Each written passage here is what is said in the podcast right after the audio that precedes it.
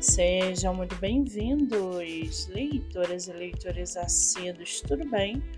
Eu me chamo Monique Machado e começo agora do livro Não Me Livro. No episódio de hoje, nós vamos conhecer o escritor nacional Eric Brito e o seu livro Achados ou Perdidos. Eric mora em São Paulo, é graduado em letras atua como professor, tem 37 anos, é solteiro e um de seus escritores favoritos é Machado de Assis. Já o seu livro, chamado Achados ou Perdidos, Rafael é um garoto que está prestes a ir para casa após um dia cheio de trabalho. Contudo, ele está perturbado há algo que o prende e o impede de voltar para casa.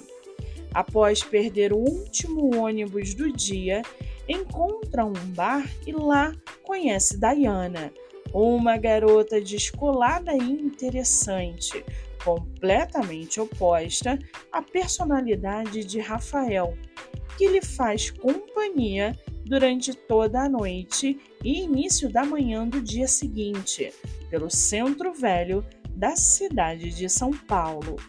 Os dois criam um laço de solidariedade mútuo ao longo da madrugada, mas isso acende para uma amizade, mesmo que instantânea, que acaba servindo como um consolo e sinal de esperança para a vida de ambos e as demandas que cada um possui dentro de si. O livro possui cenas de violência, humor ácido e um amor genuíno que dão tônica à história. E para aguçar sua curiosidade, segue aqui um trechinho do livro Achados ou Perdidos. Abre aspas. Flash clarão. Como um corte seco de filme, Rafael se vê dirigindo-se até as catracas da saída do prédio.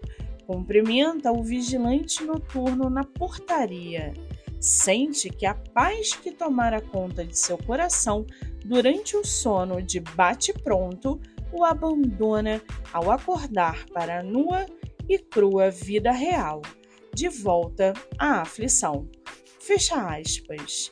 O livro está à venda pelo site Clube de Autores ou diretamente com o autor pelo Instagram. Vale ressaltar que o autor tem outro livro publicado chamado O Último Dia da Minha Vida. Para quem quiser conhecer mais sobre o escritor e o seu trabalho literário, o Instagram é Eric Clapton. Lembrando que Butnot se escreve B-U-T-N o-T.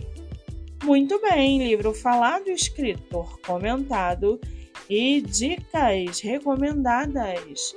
Eu sou Monique Machado e esse foi do livro Não Me Livro.